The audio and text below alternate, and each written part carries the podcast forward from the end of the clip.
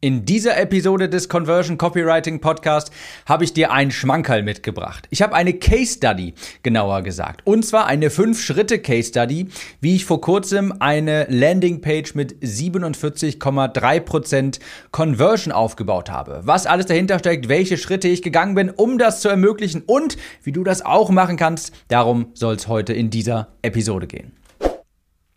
Hallo, herzlich willkommen, ich bin Tim und hier erfährst du, wie du eine Landingpage mit 47,3% Conversion für deinen Lead Magnet erstellst. Ich komme auch gleich darauf, was es mit dem Lead Magnet auf sich hat. Ich überspringe mal kurz die Werbung, denn ich habe heute eine sehr persönliche, lange, ausschweifende Einleitung hier und die beginnt an einem Donnerstagmorgen im September 2020.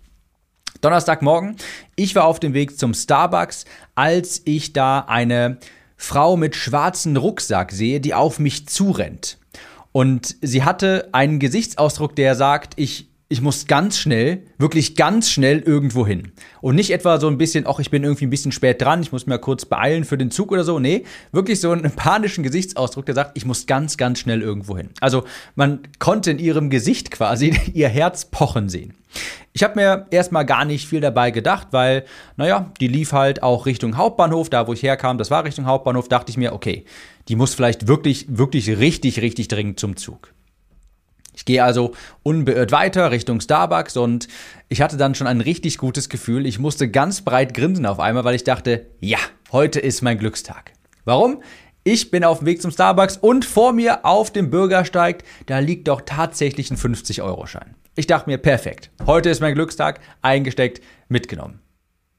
Ich gehe also weiter und ja, keine 10 Meter weiter denke ich mir, okay, heute ist wirklich mein Glückstag, hier liegt noch ein 50er auf dem Boden. Und Zwei Meter weiter noch ein 50er und noch ein 50er und noch ein 50er und noch ein 50er. Und ich dachte, was, was ist hier los? Was zur Hölle? Was, was passiert hier? Ist heute, äh, also der größte Glückstag meines Lebens? Will der liebe Gott mich für meine Mühen und für meinen Fleiß belohnen? Oder irgendwas ist hier vielleicht doch nicht ganz koscher? Da lagen zwölf 50er, ein Zehner und ein Fünfer. Also 615 Euro. Die lagen einfach auf dem Bürgersteig. Und da fiel mir die Frau wieder ein, die auf mich zurannte mit ihrem schwarzen Rucksack und, wie ich so schön sagte, sie hatte einen Gesichtsausdruck, naja, man konnte in ihrem Gesicht ihr Herz pochen sehen quasi.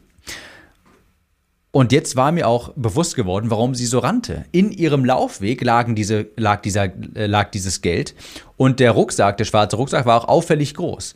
Sie hatte einen Teil ihrer Beute verloren. Es waren also insgesamt 615 Euro auf dem Bürgersteig. Und weil ich ein Vollidiot bin, habe ich die Polizei gerufen und habe das Geld natürlich brav abgegeben.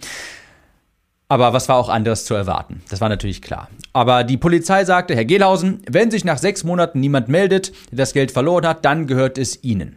Sie müssen nichts weiter tun, das Fundbüro meldet sich dann bei Ihnen. Und ich dachte mir, okay, wunderbar, alles gut. Und seitdem hatte ich dann noch nichts mehr von dieser Geschichte gehört, von dem Fundbüro. Und wie gesagt, das Ganze war im September 2020. Juli 2021 hatte ich dann immer noch nichts vom Büro gehört, vom Fundbüro und dachte, okay, irgendjemand hat das Geld wohl beansprucht. Da hat vielleicht irgendein Kioskbesitzer oder so gesagt, ja, ich wurde ausgeraubt und dann ist das Geld wohl weg. Ich dachte mir natürlich, okay, so 51er, dann hätte sie ja schon einstecken können, aber das nur nebenbei. Jedenfalls, ich dachte, weißt du was? Bevor ich ganz mit der Sache abschließe, ich rufe einfach mal selbst kurz beim Fundbüro an. Nur mal gucken, ja, vielleicht ist ja noch was. Nur mal, um auf Nummer sicher zu gehen quasi. Und die nette Dame am Fundbüro sagt auch, ja, das Geld ist tatsächlich noch hier. Die Polizei hatte keinen weiteren Auftrag dazu eingereicht und deshalb haben sie auch nichts von uns gehört. Und sie hat das Schönste gesagt, was ich jemals gehört habe, das Geld gehört nun Ihnen. Vier Tage später hatte ich eine sehr schöne Benachrichtigung auf meinem Handy. Und zwar, sie haben eine Überweisung über 595 Euro von Stadt Köln erhalten. Ich war noch nie in meinem Leben so glücklich, abgesehen davon, dass die Halunken mir 20 Euro Bearbeitungsgebühren abgezogen haben, aber nun gut. So, sehr lange Einleitung. Warum erzähle ich dir die Geschichte? Zum einen, ich finde sie ganz lustig. Zum anderen, zu verdeutlichen, was alles möglich ist, wenn du einfach mal nachfragst, wenn du mal nachforschst. Okay, ich muss sagen, diese Überleitung, die ist ein bisschen an den Haaren herbeigezogen, aber ich wollte die Geschichte unbedingt erzählen. Nichts passiert, wenn du einfach zu Hause im stillen Kämmerlein hockst und darauf wartest, dass deine Kunden deine Produkte kaufen. Das ist auch die Grundlage hier für diese Case Study, die ich dir mitgebracht habe, 47,3 Prozent, denn ich habe maßgeblich, darauf wollte ich hinaus, nach, bei meinen Kunden nachgefragt. Was habe ich denn ganz genau gemacht? Ja, ich habe also eine Landingpage erstellt mit 47,3% Conversion. Ich habe na, bevor ich zu Schritt 1 gehe, muss ich noch kurz ein bisschen Kontext geben. Ich habe einen Lead Magnet Funnel aufgesetzt und ich habe meine Kunden gefragt, was sie haben wollen. Also eine kostenlose PDF und Facebook Ads. Warum habe ich das gemacht? Das mache ich eigentlich nicht. Ich bin eigentlich echt nicht so der Fan davon und glaube, dass es sehr viel bessere Möglichkeiten gibt. Ist auch so, ich baue gerade wieder so ein Tiny Offer, aber es ist nun mal so, das dauert sehr lange, bis das wirklich fertig ist. Und ich wusste aus meinem, von meinen letzten Launches, dass ich zwischen meinen Launches auf jeden Fall Listbuilding betreiben muss. Ich muss irgendwie dafür sorgen, dass die E-Mail-Liste wächst. Und deshalb dachte ich mir, komm, besser als nichts. Das ist jetzt schnell umgesetzt. Erstelle ich einen Lead Magnet und dann kann ich den jeden Tag mit Facebook Ads im Hintergrund laufen lassen und mache ich dann erstmal. Ist nicht für die Ewigkeit, aber jetzt erstmal besser als nichts, weil ist schnell umgesetzt. So. Wie habe ich dann das geschafft, dass sich das fast jeder zweite heruntergeladen hat, bei einer sehr anspruchsvollen Zielgruppe ja auch. Meine Zielgruppe sind Unternehmer, Selbstständige und auch nicht solche, die gerade erst ganz am Anfang stehen. Was habe ich gemacht? Schritt eins: ich habe die Menschen gefragt, ich habe nachgeforscht, angerufen quasi. Schritt eins: die Umfrage. Und das habe ich schon so tausendfach in diesem Podcast erzählt. Du brauchst einen Kundenavatar. Du musst wissen, wie deine Zielgruppe tickt. Wenn du keinen detaillierten Kundenavatar irgendwo in der Google Doc oder sowas hast mit Wünschen, Träumen, Bedürfnissen, Herausforderungen, Problemen, Zitaten von deiner Zielgruppe, dann werden deine Anzeigen, deine E-Mails, deine Landingpages nie so gut funktionieren, nie so gut konvertieren, wie sie konvertieren könnten. Dann lässt du, das passt jetzt gerade sehr gut, dieses Sprichwort, Geld auf der Straße liegen, das ich dann im Nachhinein aufsammeln und der Polizei geben muss. Also, auf jeden Fall bei der Zielgruppe einmal nachforschen. Wie tickt die eigentlich wirklich? Ich mache deshalb alle sechs bis zwölf Monate eine Umfrage an meiner E-Mail-Liste. Wie ich das genau mache, das beschreibe ich übrigens in der Conversion Copywriting Academy, die am 21.10. wieder launcht. Und ich habe dieses Mal die Umfrage auf das Thema E-Mail-Marketing hin ausgerichtet. Ich wollte ganz spezifisch wissen, was die Leute, welche Fragen die zum Thema E-Mail-Marketing haben, welche Probleme und welche Herausforderungen. So, Schritt 1, Umfrage.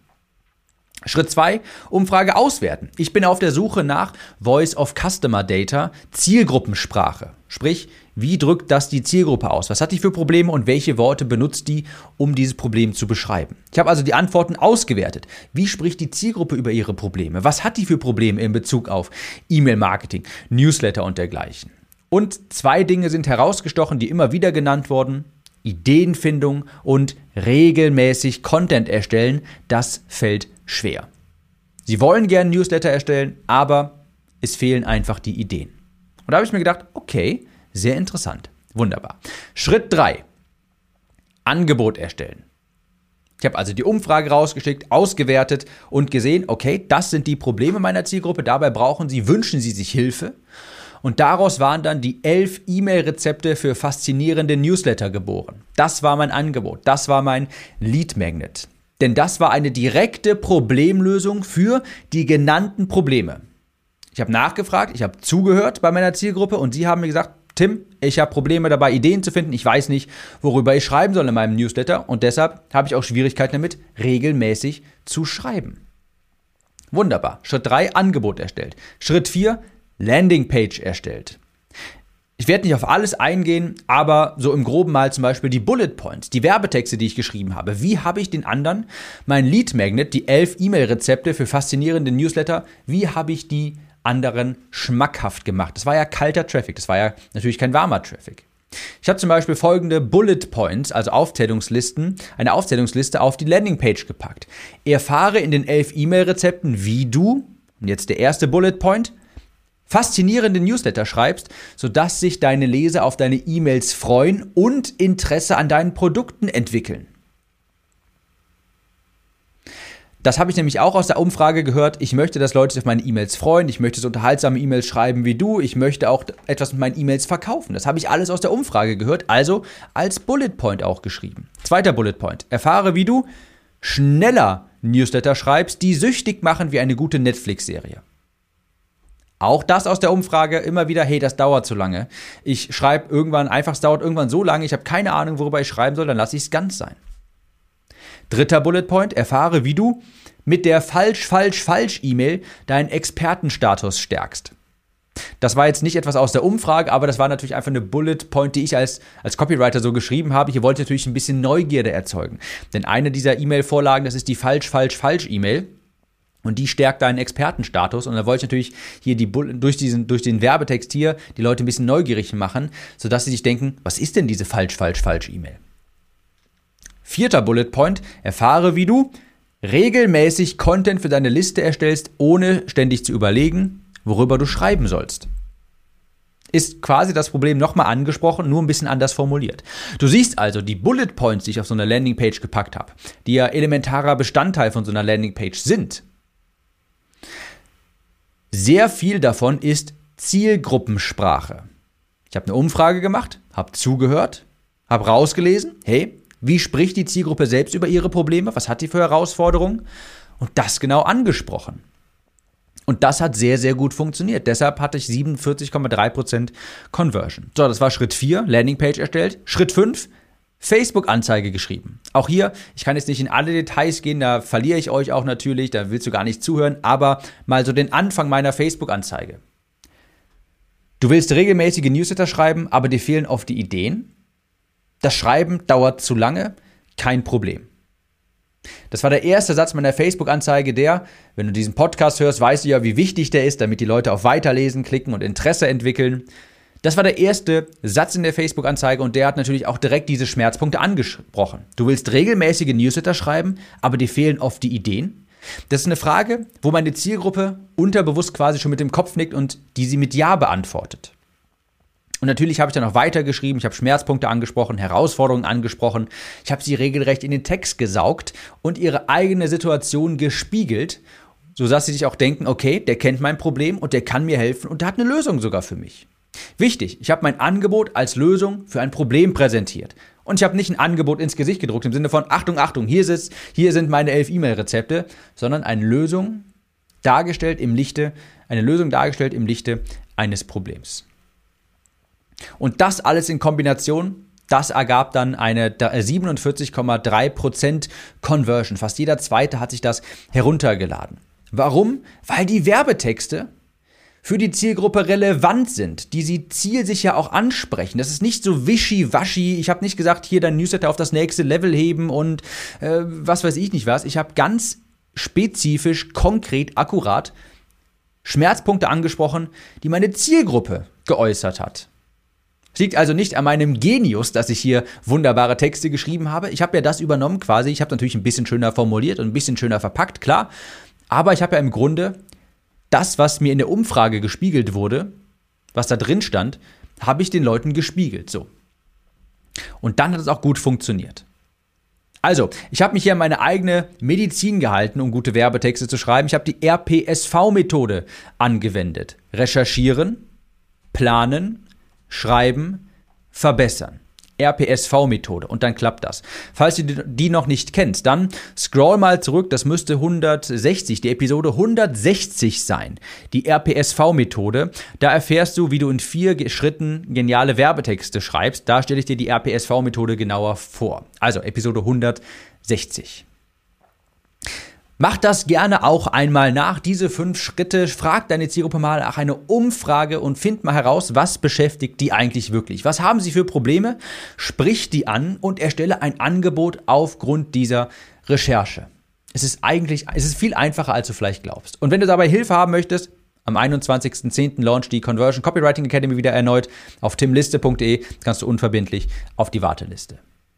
Falls dir diese Episode gefallen hat, teile sie auch gern über WhatsApp mit dem Teilen-Symbol in deiner Podcast-App einfach an einen Kollegen, an eine Kollegin, die das auch hören muss. Und ich hoffe, das hat dir gefallen. Und ich gehe jetzt nachher mich erstmal massieren lassen. Das geht jetzt heute hier auf die Stadt Köln. Vielen Dank und wir hören uns in der nächsten Episode wieder. Bis dahin, ciao.